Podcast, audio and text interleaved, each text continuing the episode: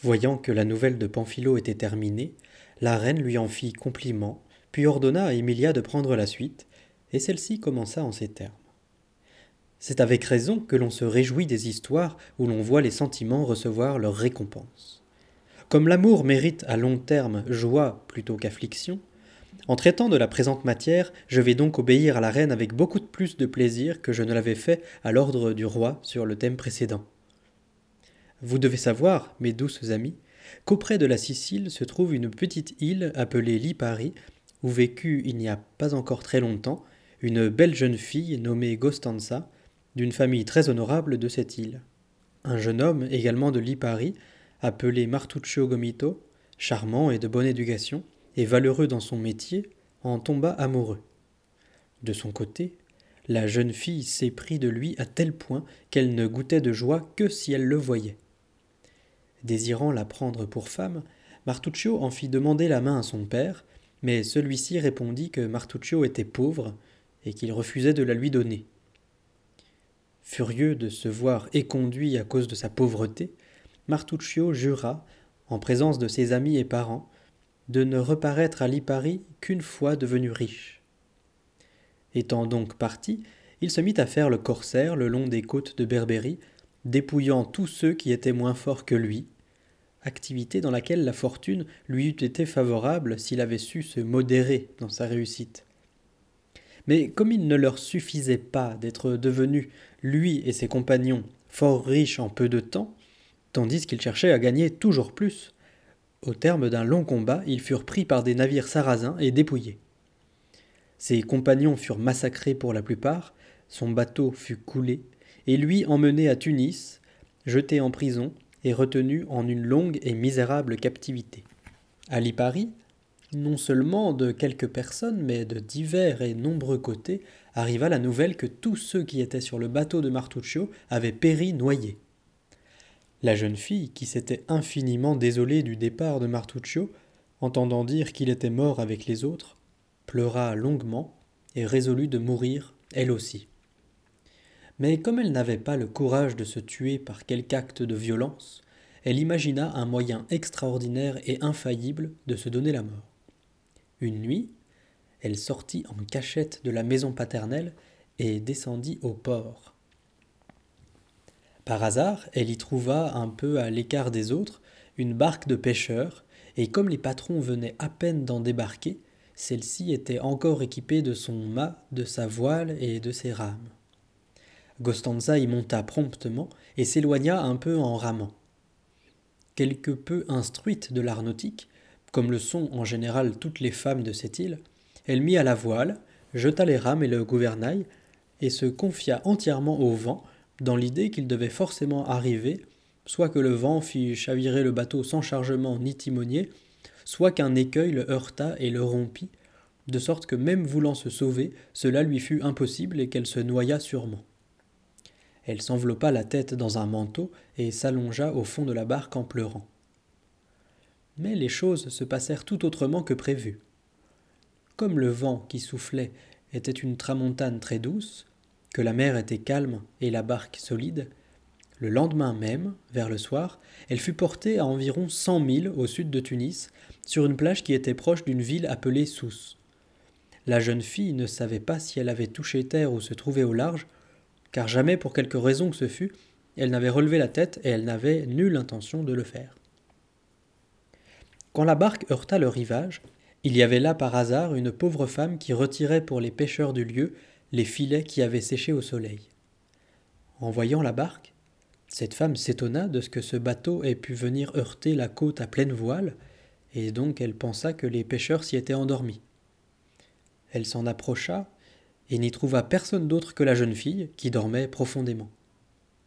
Elle l'appela plusieurs fois et finit par la réveiller.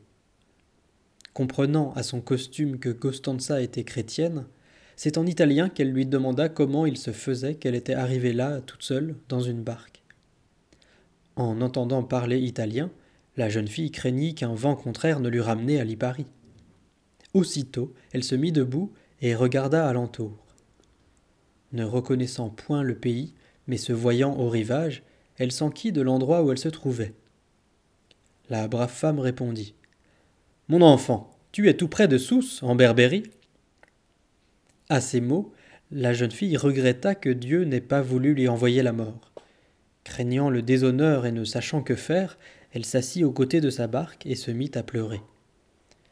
La brave femme, saisie de pitié, la pria tant qu'elle parvint à la mener dans sa petite cabane, et là elle réussit à lui faire dire comment elle était arrivée jusque-là. Comprenant qu'elle était encore à jeun, la brave femme lui offrit de son pain dur, quelques poissons et de l'eau, et à force de prière la persuada de manger un peu. Costanza demanda ensuite à cette femme qui parlait italien qui elle était. Celle-ci lui répondit qu'elle était originaire de Trapani, s'appelait Carapresa et était au service de quelques pêcheurs chrétiens. À ce nom de Carapresa, malgré sa douleur et sans savoir pourquoi, la jeune fille sentit que c'était de bon augure, et elle commença à espérer elle ne savait quoi, et à renoncer à son désir de mourir. Sans révéler qui elle était, ni d'où elle venait, elle supplia la brave femme d'avoir pitié de sa jeunesse pour l'amour de Dieu, et de lui donner quelques conseils de manière à lui éviter de subir des outrages. À cette prière, en brave femme qu'elle était, car après, laissant Gostanza dans la cabane, ramassa vite ses filets, puis revint, et enveloppant Gostanza dans son manteau, elle la conduisit à Sousse. À leur arrivée en ville, elle lui dit Gostanza, je vais te mener chez une très bonne dame sarrasine à laquelle je prête souvent mes services. C'est une femme âgée et charitable. Je vais te recommander à elle du mieux que je le pourrai, et je suis sûr qu'elle t'accueillera volontiers et te traitera comme sa fille.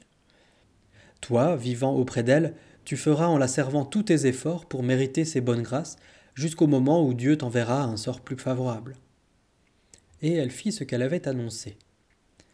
La dame, qui était alors d'un âge avancé, après avoir écouté la pauvre femme, regarda le visage de la jeune fille et se mit à pleurer. Puis elle lui fit un baiser sur le front, et la prenant par la main, elle la fit entrer dans sa maison. Elle demeurait seule, sans aucun homme, mais avec quelques autres femmes, et tout ensemble elles travaillaient de leurs mains, occupées à divers outrages de soie, de palme et de cuir, dont la jeune fille apprit à faire quelques-uns en peu de jours. Ainsi commença-t-elle à travailler en leur compagnie, et elle gagna les bonnes grâces et l'affection de la dame et des autres, que c'en était merveille. En peu de temps, avec l'aide de ses compagnes, Gostanza apprit leur langue.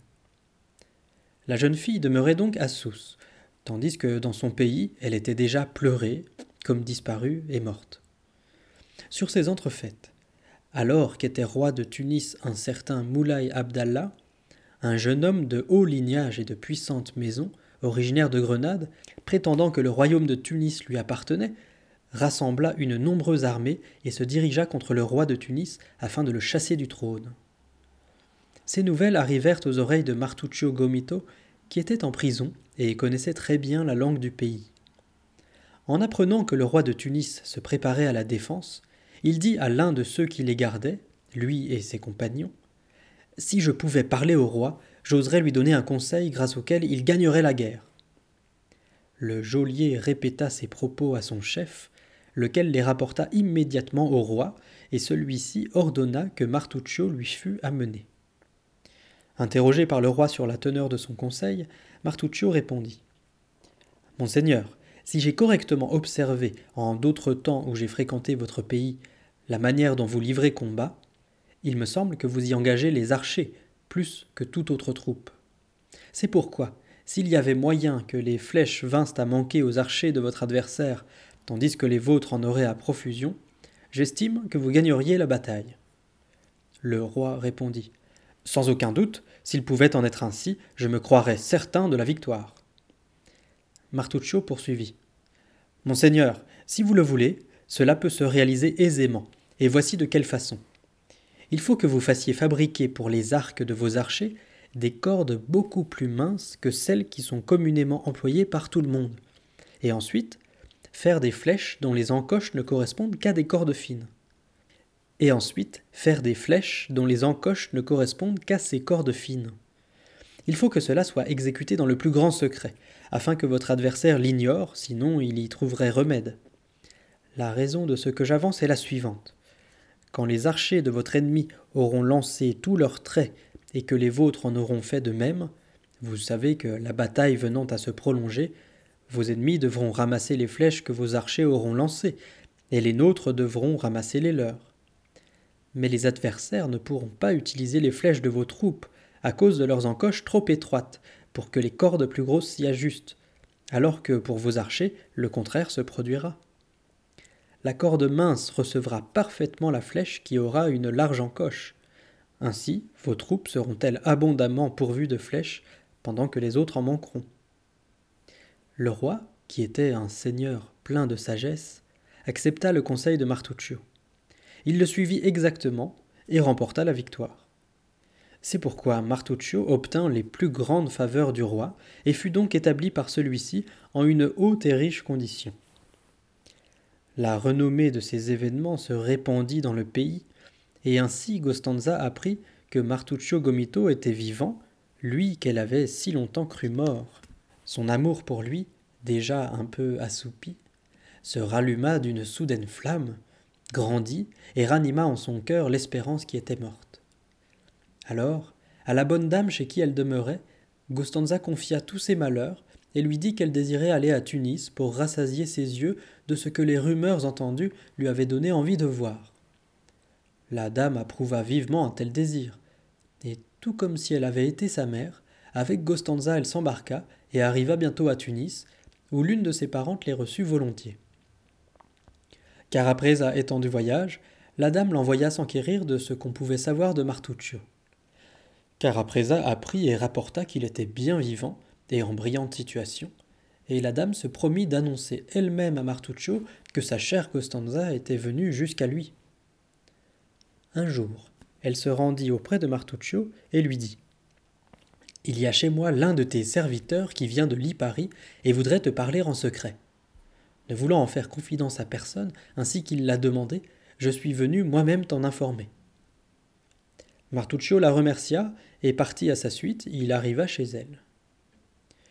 Quand la jeune fille le vit, elle faillit mourir de joie, et ne pouvant se retenir, les bras ouverts, elle se jeta à son cou et l'embrassa. Au souvenir des souffrances passées et à cause de la joie présente, sans pouvoir dire un mot, elle se mit à verser de tendres larmes. À la vue de la jeune fille, Martuccio, saisi d'étonnement, un instant, lui aussi, resta sans voix, et puis il dit dans un soupir Oh, ma chère Gostanza, te voici donc en vie Il y a longtemps que j'ai entendu dire que tu avais disparu, et l'on ne savait plus rien de toi dans notre pays. Puis, pleurant de tendresse, il l'embrassa et lui donna des baisers. Gostanza lui fit le récit de toutes ses aventures, et lui raconta les bienfaits qu'elle avait reçus de la dame chez qui elle avait demeuré. Après un long entretien, Martuccio s'en sépara et se rendit chez le roi qui l'informa de tout, c'est-à-dire de ses propres vicissitudes et de celles de Gostanza, ajoutant que si le roi y consentait, il avait l'intention d'épouser la jeune fille selon le rite des chrétiens. Le roi s'étonna beaucoup de cette histoire. Il fit venir Gostanza, et entendant de sa bouche le même récit que Martuccio lui avait fait, il déclara Tu as donc bien mérité de l'avoir pour mari. Alors il fit apporter de nombreux et riches présents, en fit une partie à Gostanza et une autre à Martuccio, en les autorisant à faire entre eux selon leur gré. Martuccio combla d'honneur la dame au grand cœur qui avait accueilli Gostanza, la remercia de ce qu'elle avait fait en sa faveur, lui donna les présents qui lui agréaient et la recommanda à Dieu. Après quoi, elle prit congé de Gostanza avec beaucoup de larmes. Avec la permission du roi, les jeunes gens montèrent ensuite sur un petit vaisseau en compagnie de Carapresa, et grâce à un vent favorable regagnèrent Lipari, où il y eut si grande fête qu'on ne pourrait la décrire. C'est là que Martuccio épousa Gostanza et fit de grandes et belles noces. Par la suite, longtemps, dans une paix parfaite, ils purent y jouir de leur amour.